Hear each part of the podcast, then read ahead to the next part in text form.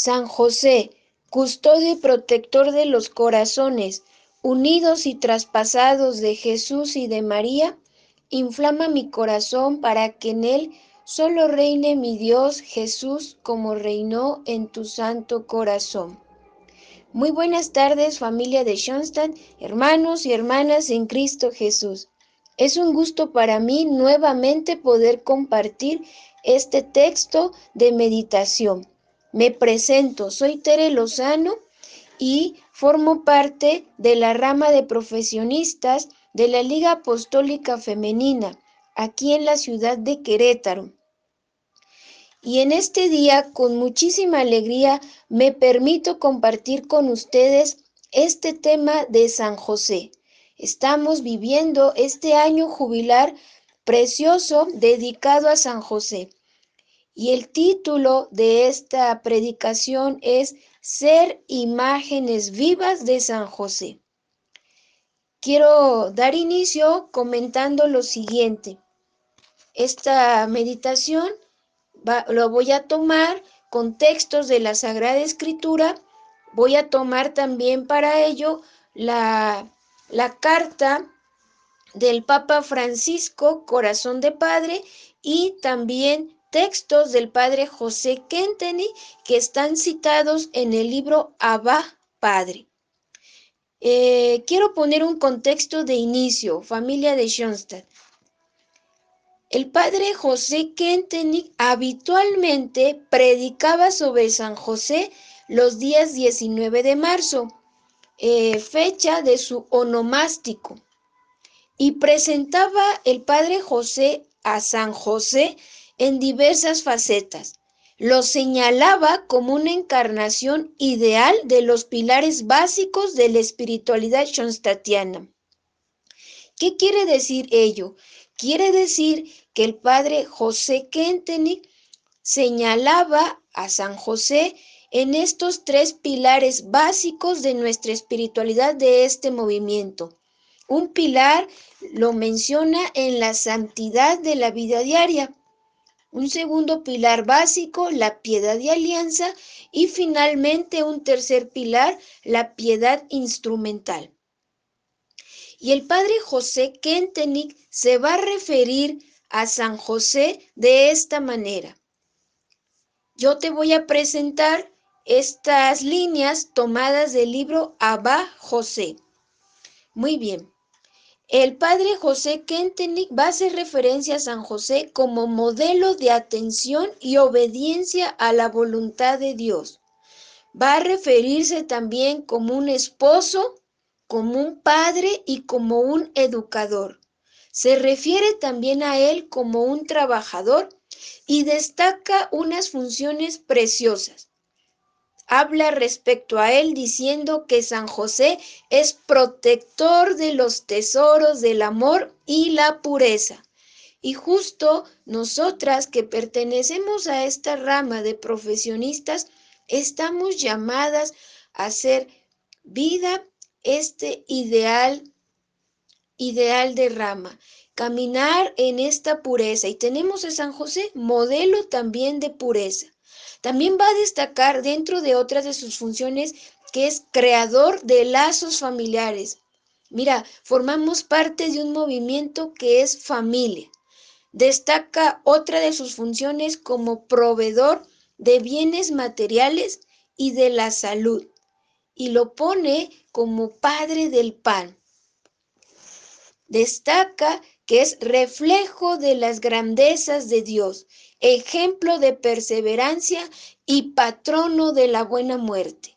Ahorita es simplemente un contexto y te invito que descubramos esta riqueza que tenemos nosotros en nuestra iglesia al contemplar, al conocer a San José.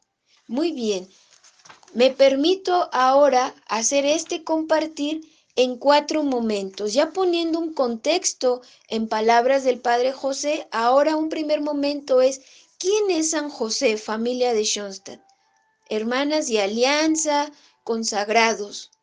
¿Quién es San José? A la luz de la Sagrada Escritura. Mira, te comparto lo siguiente. las dos únicas fuentes canónicas, es decir, reconocidas por la iglesia, que nos dan a conocer con veracidad absoluta la persona y la vida de San José, son los evangelios de San Mateo y San Lucas. Si bien pueda haber evangelios apócrifos, ellos no nos dan una veracidad absoluta ni de la persona ni de la vida de San José. Y en la carta apostólica Patris Corde del Papa Francisco nos dice en la introducción estas líneas. Mira, nos abre un panorama muy general, pero muy bonito de quién es San José, tomando el Evangelio de San Mateo y el Evangelio de San Lucas. Te invito a que hagamos este recorrido a la luz de la Sagrada Escritura. Dice el Papa en su carta, San José fue un humilde carpintero y toma como texto de Evangelio a San Mateo capítulo 13 versículo 55. Nos dice también que San José fue desposado con María. Este texto lo encontramos tanto en el Evangelio de San Lucas como en el Evangelio de Lucas. José, un hombre justo. Mateo 1.19. También nos refiere Sagrada Escritura que siempre estuvo dispuesto a hacer la voluntad de Dios. Esa voluntad de Dios que está manifestada y que se manifestó en la ley, en el cumplimiento a la ley judía, pero también en esos cuatro sueños que tuvo San José. También esta carta apostólica nos refiere que San José, después de un largo y duro viaje de Nazaret a Belén, vio nacer al Mesías en un pesebre. San José también fue testigo de la adoración de los pastores y de los magos. Y mira, sigámonos impresionando y maravillando de San José. San José tuvo la valentía de asumir la paternidad legal de Jesús. Hoy Tristemente, las familias, hay familias rotas. Tristemente, hay leyes que quieren eh, quitar este concepto de familia. Y aquí San José nos da ejemplo claro de, de, paternidad, de defender la familia, de proteger la familia, de cuidar la familia. Shonstan es familia, nos corresponde cuidarla, amarla, protegerla, conocerla. San José ocupa un lugar extraordinariamente destacado en el reino de Dios. Y te voy a decir por qué tiene un lugar especial. San José es más grande que cualquiera de los grandes santos. Y me puedes decir por qué San José es mucho más grande que cualquiera de los grandes santos. Porque Dios lo utilizó como instrumento a él. Y lo utilizó como instrumento para proteger a su Hijo, el Hijo de Dios, y para proteger también a la Santísima Virgen. Hoy Mater a ti y a mí también nos quiere hoy utilizar como esos instrumentos aptos en sus manos. Si San José nos está dando ejemplo de que Dios lo tomó como instrumento, hoy también a ti y a mí nos toma como ese instrumento útil y apto. ¿Qué necesitamos? Disponernos un poquito más que los demás. Número dos, José, levántate, toma al niño y a su madre. Y para ello me permito proclamar en el Evangelio de San Mateo capítulo 2 versículos del 13 al 14. Te invito que desde casa tomes tu sagrada escritura y me acompañes a proclamar este texto de Mateo 2, 13 al 14. Habla, Señor, que tu siervo escucha.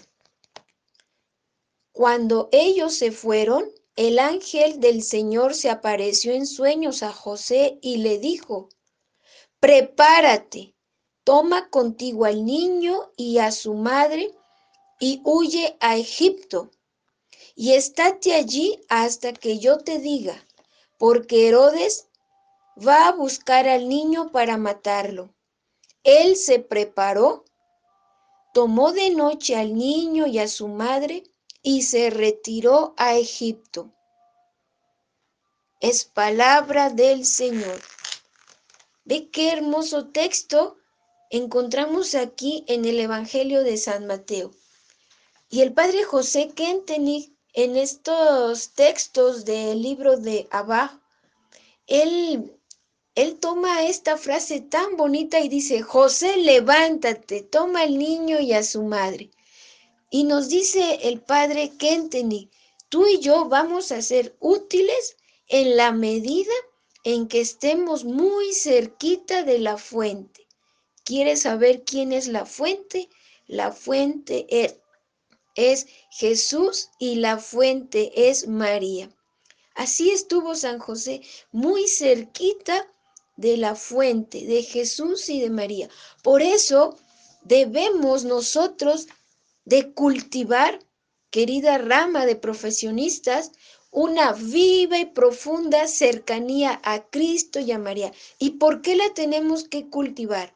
La necesitamos cultivar esa profunda e íntima cercanía para estar atentos como San José, para estar, tener el oído atento para descubrir y escuchar la voz de Dios y la voluntad de Dios.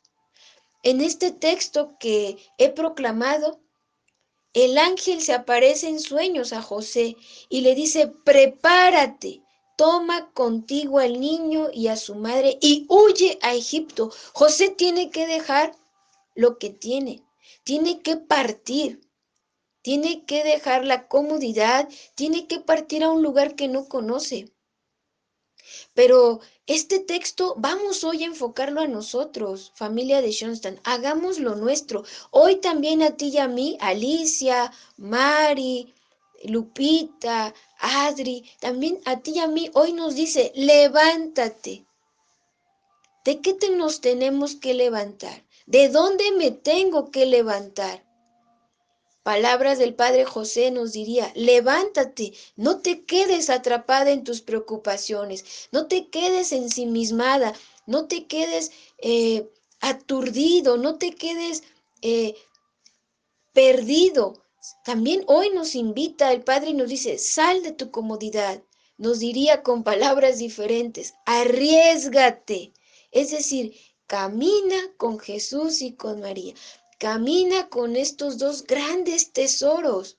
Y nos dice, camina, pero sabes, ese camino es de noche. Muchas veces hacemos también camino de noche. En la vida espiritual atravesamos también estos pequeños o grandes desiertos, donde caminamos si bien con la incertidumbre, si bien con la confianza, si bien con las emociones y los sentimientos encontrados, pero hacemos camino, nos hemos dispuesto un poquito más. Y dice palabra de Dios, Él se preparó tomó de noche al niño y a su madre y se retiró a Egipto. Hoy, ¿a dónde me tengo yo que retirar? ¿A qué lugar tengo que retirarme? Mira, estamos también en cuaresma. La iglesia nos regala grandes momentos, familia, queridas profesionistas. Nos regala estos momentos para detenernos. Y si nos detenemos y hacemos este camino también de silencio, este camino de desierto, ello implica que nos tuvimos que haber puesto de pie, que tuvimos que haber dado un paso más, habernos decidido. Por eso el Padre José nos dice, lleva alegría a tanta gente que sufre, lleva consuelo a tanta gente que hoy está atravesando situaciones complicadas, complicadas de salud, complicadas de trabajo, complicadas en cuestiones familiares o personales. Y dice, y enséñales, dice el padre José Kenteni, a ofrecer todo ello por amor al divino niño y a la Madre de Dios. Y bien sabes a qué me refiero, a este capital de gracias. El padre Kenteni sigue exhortando e invitando y nos dice, seamos esos rayos de sol que llevemos a la madre con el niño. Es decir, que llevemos a Schoenstatt a un mundo que ha sido sucumbido en la oscuridad. En la oscuridad, en la indiferencia, en el egoísmo, en las tantas ideologías que ahora nos sacuden, ahí es donde, ahí es donde debemos de llevar a la madre y al niño. Llevar también al niño Jesús y a Mater a nuestra vida, hacer poner en un lugar especial de nuestro corazón al niño Jesús y a Mater, llevarlo también a nuestro trabajo. Somos profesionistas, nos desenvolvemos en diversos ambientes laborales, llevarlo también a nuestra familia llevarlo también a nuestros círculos de amigos, llevarlo también a nuestros apostolados. Es decir, un Schoenstatt en salida, me atrevería a decir en este momento. Y para esto yo te presento un tercer punto. Con estas palabras tomadas también del padre Kentenich de este hermoso libro. Y dice el padre, en palabras de San José, aquí tienes a tu siervo, dispón de mí. ¿Qué tanto, puede ¿Qué tanto puedo decir yo conforme a estas palabras? ¿Puedo pronunciar estas mismas palabras y decir, aquí está, Señor Tere, dispón de ella? ¿O solamente lo pronuncio hacia afuera, pero no me pongo en movimiento? Mira, José dormía. Nos dice el texto que la huida de Egipto se sucedió por la noche, porque el ángel nos comenta el, el texto sagrado que el ángel del Señor se aparece en sueños. Por lo tanto, José dormía. José dormía, pero ¿sabes algo que hoy te invito a descubrir? Pero su corazón estaba vigilante. ¿Cómo está tu corazón? Consagrada, asesora, sacerdote, eh, aliada. ¿Cómo está mi corazón? También está pronto para responder o está lento, está aturdido, está cansado, está desanimado. San José nos invita en esta meditación a retirarnos del bullicio. Por eso te comentaba un poco atrás, de, de dónde tengo que salir, hacia dónde tengo que caminar. Cada una sabe cuál es su mundo, cuál es su bullicio reconociendo que las tentaciones, que los enemigos de nosotras es el mundo, la carne y el demonio. Por eso San José nos invita a retirarnos, es decir, a, a salir de nuestro día a día y hacer espacios de silencio, momentos de silencio, de contemplación. San José nos invita hoy a ti y a mí a recuperar el recogimiento. La vida nos lleva en un ajetro constante, en un, en un ir y en un venir constante. Y muchas veces podemos decir que tenemos espacios. Damos inicio la mañana muy temprano por cuestiones de trabajo, llega la noche, pero en ese, en ese día a día, hoy yo te invito, hoy yo te invito a que retomemos horario espiritual, que retomemos esos espacios de recogimiento, esos momentos de lectura meditada, pero también San José nos invita a que pongamos la mirada dentro de nosotros y lo más hermoso, mirada interior, pero también mirada hacia lo alto. Hacia lo alto se refiere hacia Dios, se refiere hacia la eternidad, se refiere mirar también al cielo, para que Dios pueda tocar nuestra alma y entonces nos comunique también su palabra, para que Dios también nos hable como le habló a San José y si nos habla, tú y yo estemos dispuestas, tú y yo estemos eh, prontas a responder y actuar. Es un tiempo especial y hermoso también en este, en este texto evangélico que se nos pone para caminar por el desierto de nuestra vida, para apartarnos de las prisas diarias, para dirigir nuestros pasos hacia mi corazón y hacia Dios, para escuchar a Dios y para responderle. Padre José Kentenich nos dice, San José es patrono de la vida interior. Mira, si a ti y a mí nos cuesta llevar una vida espiritual activa o más consciente, pidámosle a San José la gracia de la vida interior. Y entonces poder decir como la Santísima Virgen, he aquí la sierva del Señor.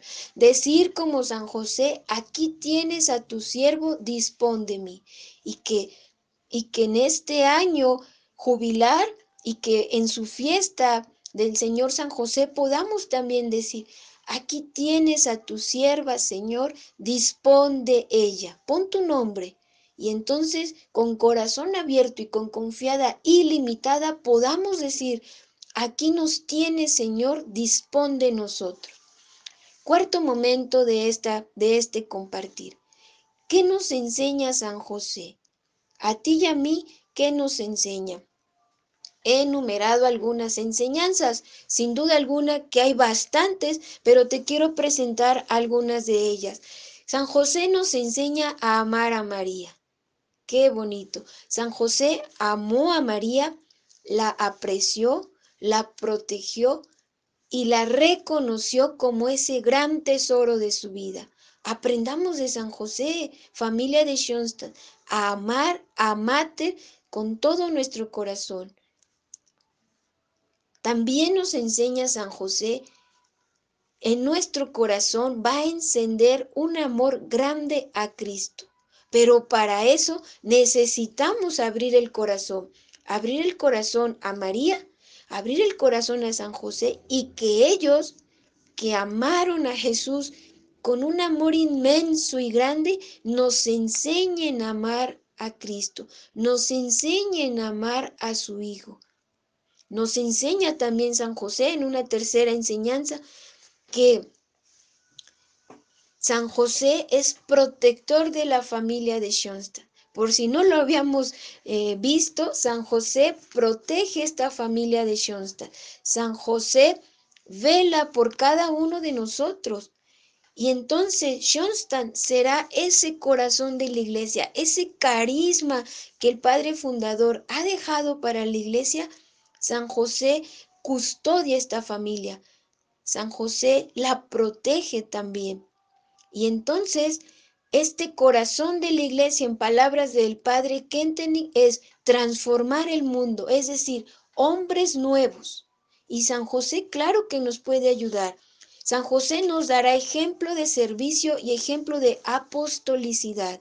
Si no tienes un apostolado, si aún no te decides a servir en tu en tu parroquia, si, si, si hay temor, si hay miedo, si hay incertidumbre o desconocimiento, pidámosle a San José en este año que podamos ser estas profesionistas en salida y poder eh, ofrecer algún apostolado.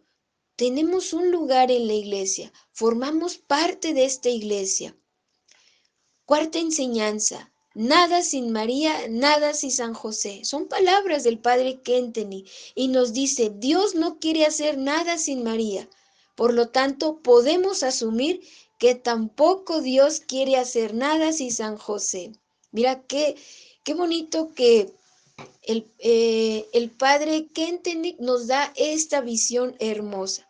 Y nos dice también el padre Kenteni, San José es el protector de las azucenas. Si tú contemplas nuestra bandera, tú descubrirás que también allí está una azucena.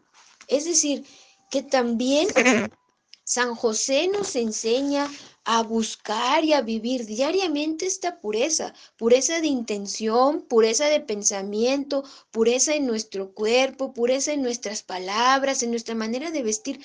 De tantas maneras podemos aprender de este varón justo. Quinta enseñanza, nos enseña a confiar en Dios. Y te voy a decir, la Sagrada Escritura refiere como justo, y esto si lo vemos en el idioma hebreo, lo traduce de esta manera.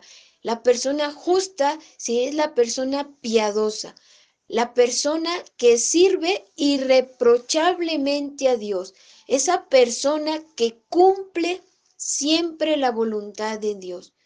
Justo también nos dice es el que ama a Dios, cumple sus mandamientos y sirve a su hermano. Por eso el padre Kentenich dirá que la vida de San José es una encarnación del fiat, es una encarnación del hágase la voluntad de Dios. Es decir, San José nos enseña a confiar y nos invita también a vivir en esta virtud. Sexta enseñanza, San José, maestro del silencio, maestro de la vida interior. Y mira, el silencio es propiedad de la contemplación. Por eso San José mira, San José contempla, San José calla, es decir, San José guarda silencio, pero también San José actúa, San José discierne.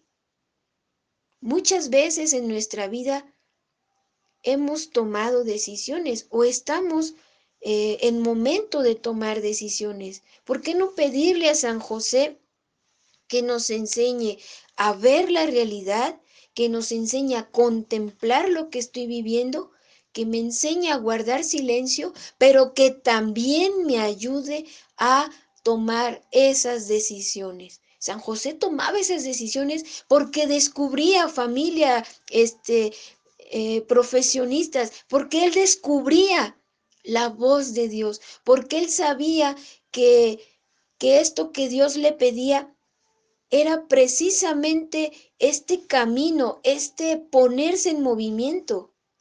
El silencio de San José es un silencio activo pero eficaz, es decir, un silencio que, que fecundo, que genera un fruto. Por eso San José, en este texto que he proclamado de Mateo 2, San José defiende a la familia, no se queda allí porque bien sabe que Herodes quiere matar al niño.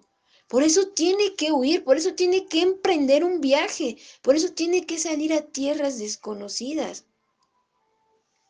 Vivimos, vivimos en un, en un momento en donde pareciera que así estamos, que tenemos que estar en, en, en escucha atenta y atenta a la voz de Dios son invitaciones. ¿Y qué mejor hacerlo en este año jubilar de San José? Vimos también y vemos a San José aparecer en el silencio, porque San José, como lo decía al inicio, solamente lo mencionan eh, el Evangelio de San Mateo y San Lucas, lo vemos aparecer en silencio y también lo vemos marchar en silencio, en brazos de la Santísima Virgen y de nuestro Señor Jesucristo. Por eso estamos, eh, la séptima enseñanza y última enseñanza es, estamos invitadas a llevar a Cristo y a María a todas las naciones. Así como lo hizo San José. San José tuvo que partir a otro país, a tierra de misión, voy a poder poner el, el adjetivo, San José partió, San José salió y hoy nos corresponde también y es la misión de Schoenstatt. Schoenstatt, y si lo vemos, eh, está en distintos países, en distintos inclusive idiomas, en distintos lugares geográficamente. Allí está la presencia de Cristo, allí está la presencia de María y tú y yo estamos invitadas a llevar a Cristo y a María a todas las naciones, que todos conozcan a ellos, que ellos sean los protagonistas, que ellos sean eh, a quienes el mundo conozca, a quienes el mundo descubra, a quienes las personas de todo el mundo les abracen también. Finalmente, eh, yo te quiero compartir por parte de la iniciativa de la rama de profesionistas, hemos estado eh, haciendo este rosario heroico. le dimos inicio el primero de marzo y si Dios lo permite, lo vamos a concluir el 30 de marzo. Diario a las 8 de la noche nos estamos dando cita para rezar esta consagración a San José. Y te quiero compartir desde mi experiencia. Yo, por ejemplo, no descubría toda esta riqueza de, de virtudes de San José de la vida de San José. Yo le desconocía y gracias a este a esta práctica del rezo voy descubriendo a San José, voy conociéndolo. Tenemos diariamente una meditación que nos ayuda a adentrarnos y es muy bonito porque cada día nos dice, ven a mi carpintería. San José nos invita a cada una a ir a esa carpintería y nos enseña en esta consagración amar a Jesús, amar a María.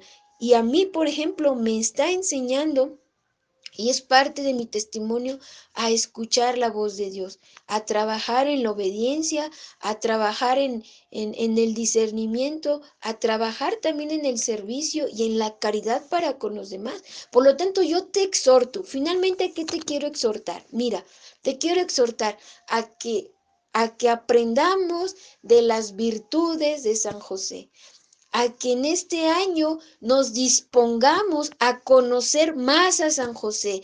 Te exhorto, te invito y quizás pueda ser un reto a que en los grupos de vida tomemos eh, tiempo para eh, el estudio más profundo de San José tenemos una riqueza. El Padre José nos ha dejado un legado grande de material y de textos referentes a San José, justos que podemos eh, trabajar en cada grupo de vida.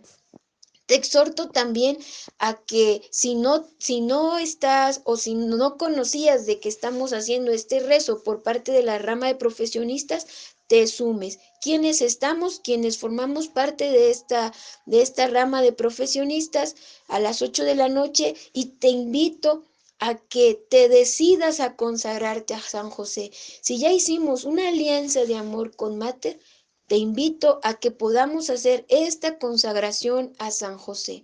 Te exhorto finalmente a que le pidamos con corazón abierto y con confianza profunda que San José nos ayude a hacer más, más vida y a encarnar más en nuestro corazón este ideal de rama, tabernáculos vivos.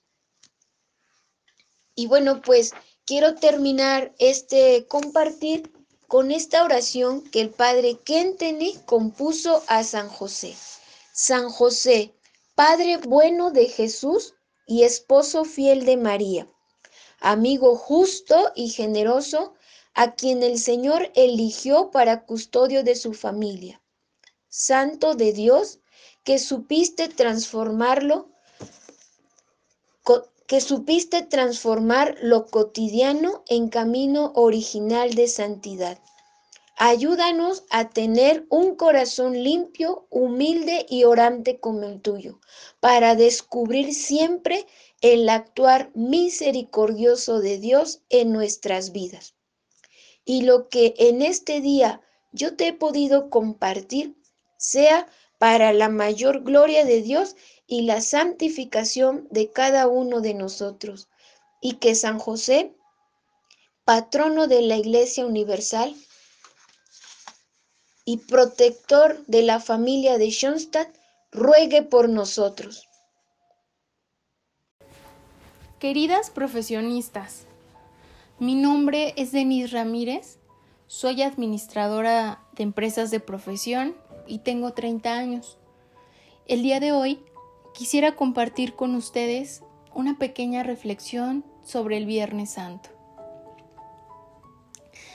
Y quiero comenzar con la siguiente oración del Padre Kentenich del libro Hacia el Padre. Cruz Santa, a tus pies me rindo y te canto un ardiente himno de gratitud y de júbilo. En ti consumó nuestro Señor la redención, que nos ha hecho hijos de Dios. quiero ponerte en la hondura de mi alegre corazón y regalarte de continuo mi amor eterno. Quiero fundar toda mi esperanza de vida en ti, Señor crucificado, y en María, tu compañera. Manifieste yo vuestra presencia a los hombres, y así para vosotros los gane. Concédeme que combatiendo día a día arriesgue la vida por vosotros, para que vuestro reino en todas partes logre victoria y ensanche sus confines por todo el universo. Amén.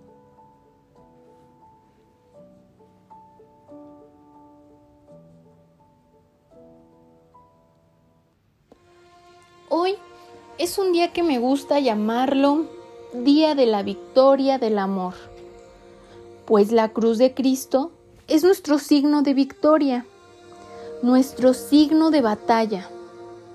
En ella fue derrotada la serpiente y el pecado. En ella hemos sido salvados. Contemplemos por unos segundos el crucifijo. ¿Qué nos dice el Señor con sus brazos abiertos y clavados en el madero? ¿No están elevados hacia el Padre en forma de V, de victoria, sobre nuestro pecado, de victoria sobre el maligno?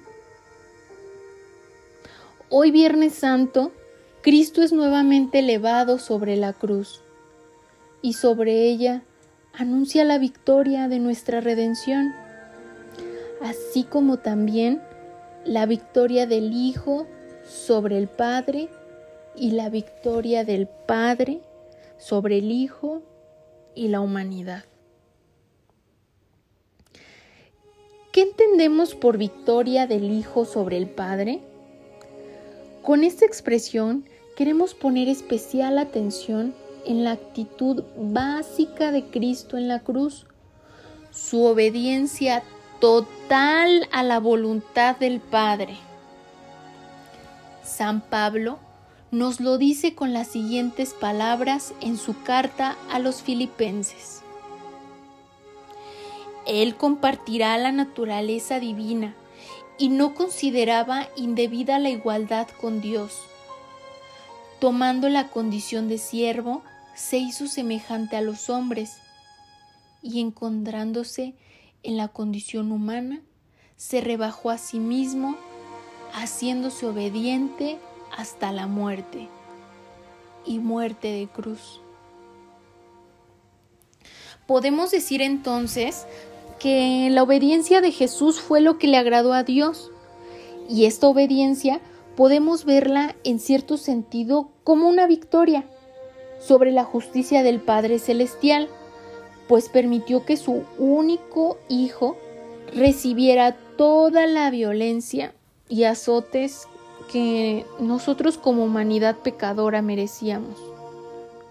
Por eso y por mucho más, no quisiéramos ahora, en un minuto, agradecerle a Jesús por haberse ofrecido como víctima para el perdón de nuestros pecados, malicias y enfermedades y habernos conseguido de esta manera la reconciliación con el Padre Eterno? Voltemos ahora la mirada a la entrega de amor de Jesús por nosotros. Ese sacrificio eterno en la cruz es lo que nos ha ganado la misericordia infinita del Padre Eterno. Ahora podemos volver a llamar en Cristo Abba, Padre. Después de esta entrega de Jesús, el Padre Celestial siempre nos verá en Cristo como sus hijos reales, dignos de misericordia, y jamás, jamás podrá resistirse ante nuestra fragilidad humana. Cuando levantamos los brazos hacia Él, implorando misericordia, pues con su obediencia lo ha glorificado en la cruz. En la alianza de amor nosotras también estamos llamadas a glorificar al Padre, como Jesús. Y este camino de obediencia y sacrificio lo podemos recorrer día a día de la mano de Jesús, atendiendo la Santa Eucaristía.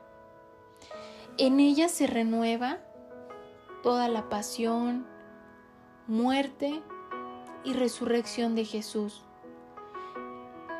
en la patena podemos colocar precisamente toda nuestra fragilidad, nuestra miseria, nuestros pecados, todo lo que no podemos o no logramos, para así ser interior y exteriormente transformadas y ennoblecidas en Cristo. Quizás hoy nos podemos preguntar, ¿De qué manera me llama a mí Jesús a imitarlo en la obediencia? O preguntarnos, ¿somos obedientes y dóciles a la voz de Dios cuando me pide algo a través de terceros? ¿Somos conscientes de que Él también se comunica conmigo a través de los demás? De mis papás, de mi familia, nuestros amigos, mi jefe, nuestros compañeros de trabajo. Bueno, ¿y ahora? ¿Qué entendemos por la victoria del Padre sobre el Hijo y la humanidad? Que el Padre eterno llevó a cabo su plan de redención a través de instrumentos dóciles que lo ayudaron. ¿Quiénes? Jesús y María, que con su sí cambiaron el destino de los pueblos el Hijo nos abrió paso hacia la eternidad a través de su corazón traspasado. Y a través de este corazón, el Padre quiere derramar su amor sobre cielos y tierra. Con este amor quiere alimentarnos y conducirnos hacia Él de regreso, pues en eso consiste la victoria del Padre, en su poder ser un Padre misericordioso para la humanidad eterna. Pero para ello también necesita que le abramos el corazón a su amor. ¿Y quién podrá ayudarle al Padre a ganar esta victoria sobre la humanidad? Si Él mismo ha condicionado esa victoria de nuestra salvación con nuestra libertad, con un sí libre. María le ayudará, porque ella ya ha vencido el amor de Dios, por eso la ha hecho victoriosa en sus luchas contra el enemigo y todos sus adversarios. La vemos en su momento cumbre de la redención, al pie de la cruz del Hijo. Ella permanece de pie, no se derrumba, ni desfallece en su fe. Su corazón tampoco se quebranta, aunque ha decidido pagar un precio alto por nuestra redención con Jesús? El sol se ocultó, la tierra tembló, pero ella se dice estaba. Permaneció de pie, fuerte y digna, porque el Padre Celestial apenas comenzaba a través de los sufrimientos de Cristo y de María su camino de victoria sobre la humanidad entera. María, en alianza de amor, quiere ayudar al amor eterno a ganar su victoria sobre nuestros corazones, para conducirnos a la verdadera libertad de hijos de Dios, que pronuncian en toda circunstancia un sí libre y decidido a su cruz, pues no queremos escuchar el reproche de Cristo. El que no carga con su cruz y me sigue, no es digno de mí, ya que sin tumba no hay victoria, solo el morir gana la batalla. Gracias. Queridas profesionistas, mi nombre es Denise Ramírez, soy administradora de empresas de profesión y tengo 30 años. El día de hoy quisiera compartir con ustedes una pequeña reflexión sobre el Viernes Santo. Y quiero comenzar con la siguiente oración del Padre Kentenich del libro Hacia el Padre. Cruz Santa. A tus pies me rindo y te canto un ardiente himno de gratitud y de júbilo. En ti consumó nuestro Señor la redención, que nos ha hecho hijos de Dios. Quiero ponerte en la hondura de mi alegre corazón y regalarte de continuo mi amor eterno Quiero fundar toda mi esperanza de vida en ti, Señor crucificado, y en María, tu compañera. Manifieste yo vuestra presencia a los hombres, y así para vosotros los gane. Concédeme que combatiendo día a día arriesgue la vida por vosotros, para que vuestro reino en todas partes logre victoria y ensanche sus confines por todo el universo. Amén.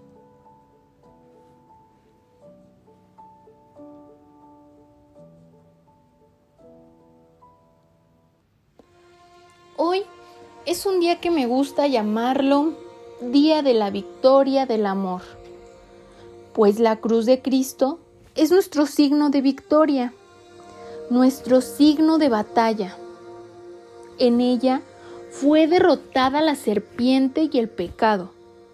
En ella hemos sido salvados. Contemplemos por unos segundos el crucifijo. ¿Qué nos dice el Señor con sus brazos abiertos y clavados en el madero? ¿No están elevados hacia el Padre en forma de V, de victoria? Sobre nuestro pecado, de victoria sobre el maligno? Hoy Viernes Santo, Cristo es nuevamente elevado sobre la cruz y sobre ella anuncia la victoria de nuestra redención, así como también la victoria del Hijo sobre el Padre y la victoria del Padre sobre el Hijo y la humanidad. ¿Qué entendemos por victoria del Hijo sobre el Padre? Con esta expresión queremos poner especial atención en la actitud básica de Cristo en la cruz, su obediencia total a la voluntad del Padre. San Pablo nos lo dice con las siguientes palabras en su carta a los filipenses.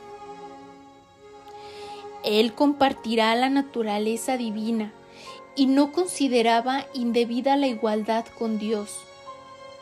Tomando la condición de siervo, se hizo semejante a los hombres y encontrándose en la condición humana, se rebajó a sí mismo, haciéndose obediente hasta la muerte y muerte de cruz.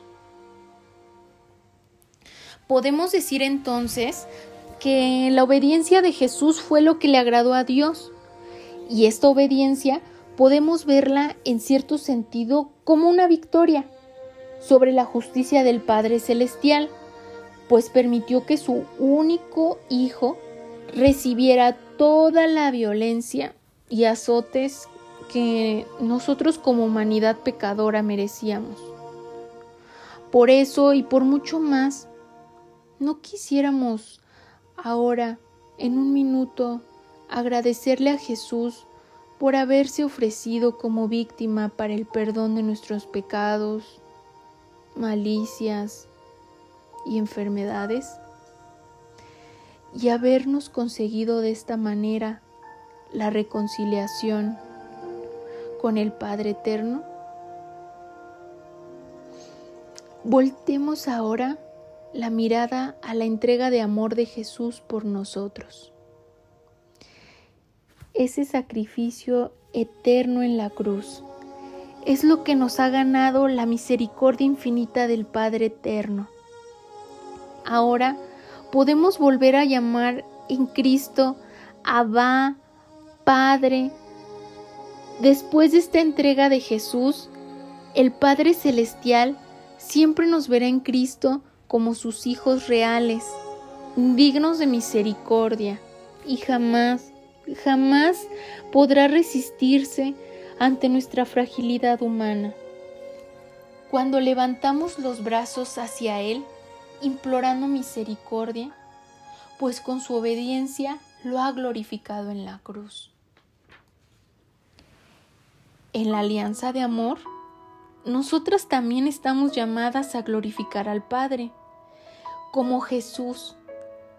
Y este camino de obediencia y sacrificio lo podemos recorrer día a día de la mano de Jesús, atendiendo la Santa Eucaristía. En ella se renueva toda la pasión, muerte y resurrección de Jesús. En la patena podemos colocar precisamente toda nuestra fragilidad, nuestra miseria, nuestros pecados, todo lo que no podemos o no logramos, para así ser interior y exteriormente transformadas y ennoblecidas en Cristo. Quizás hoy nos podemos preguntar, ¿de qué manera me llama a mí Jesús a imitarlo en la obediencia? O preguntarnos, ¿somos obedientes y dóciles a la voz de Dios cuando me pide algo a través de terceros? ¿Somos conscientes de que Él también se comunica conmigo a través de los demás? De mis papás, de mi familia, nuestros amigos, mi jefe, nuestros compañeros de trabajo. Bueno, ¿y ahora? ¿Qué entendemos por la victoria del Padre sobre el Hijo y la humanidad? Que el Padre eterno llevó a cabo su plan de redención a través de instrumentos dóciles que lo ayudaron. ¿Quiénes? Jesús y María, que con su sí cambiaron el destino de los pueblos. El Hijo nos abrió paso hacia la eternidad a través de su corazón traspasado. Y a través de este corazón, el Padre quiere derramar su amor sobre cielos y tierra. Con este amor quiere alimentarnos y conducirnos hacia Él de regreso pues en eso consiste la victoria del Padre, en su poder. Ser un Padre misericordioso para la humanidad eterna. Pero para ello también necesita que le abramos el corazón a su amor. ¿Y quién podrá ayudarle al Padre a ganar esta victoria sobre la humanidad? Si Él mismo ha condicionado esa victoria de nuestra salvación con nuestra libertad con un sí libre? María le ayudará, porque ella ya ha vencido el amor de Dios, por eso la ha hecho victoriosa en sus luchas contra el enemigo y todos sus adversarios. La vemos en su momento cumbre de la redención, al pie de la cruz del Hijo. Ella permanece de pie, no se derrumba, ni desfallece en su fe. Su corazón tampoco se quebranta. Aunque ha decidido pagar un precio alto por nuestra redención con Jesús, el sol se ocultó, la tierra tembló, pero ella se dice estaba. Permaneció de pie, fuerte y digna, porque el Padre Celestial apenas comenzaba a través de los sufrimientos de Cristo y de María su camino de victoria sobre la humanidad entera. María, en alianza de amor, quiere ayudar al amor eterno a ganar su victoria sobre nuestros corazones, para conducirnos a la verdadera libertad de hijos de Dios, que pronuncian en toda circunstancia un sí libre y decidido a su cruz pues no queremos escuchar el reproche de Cristo. El que no carga con su cruz y me sigue, no es digno de mí, ya que sin tumba no hay victoria, solo el morir gana la batalla. Gracias.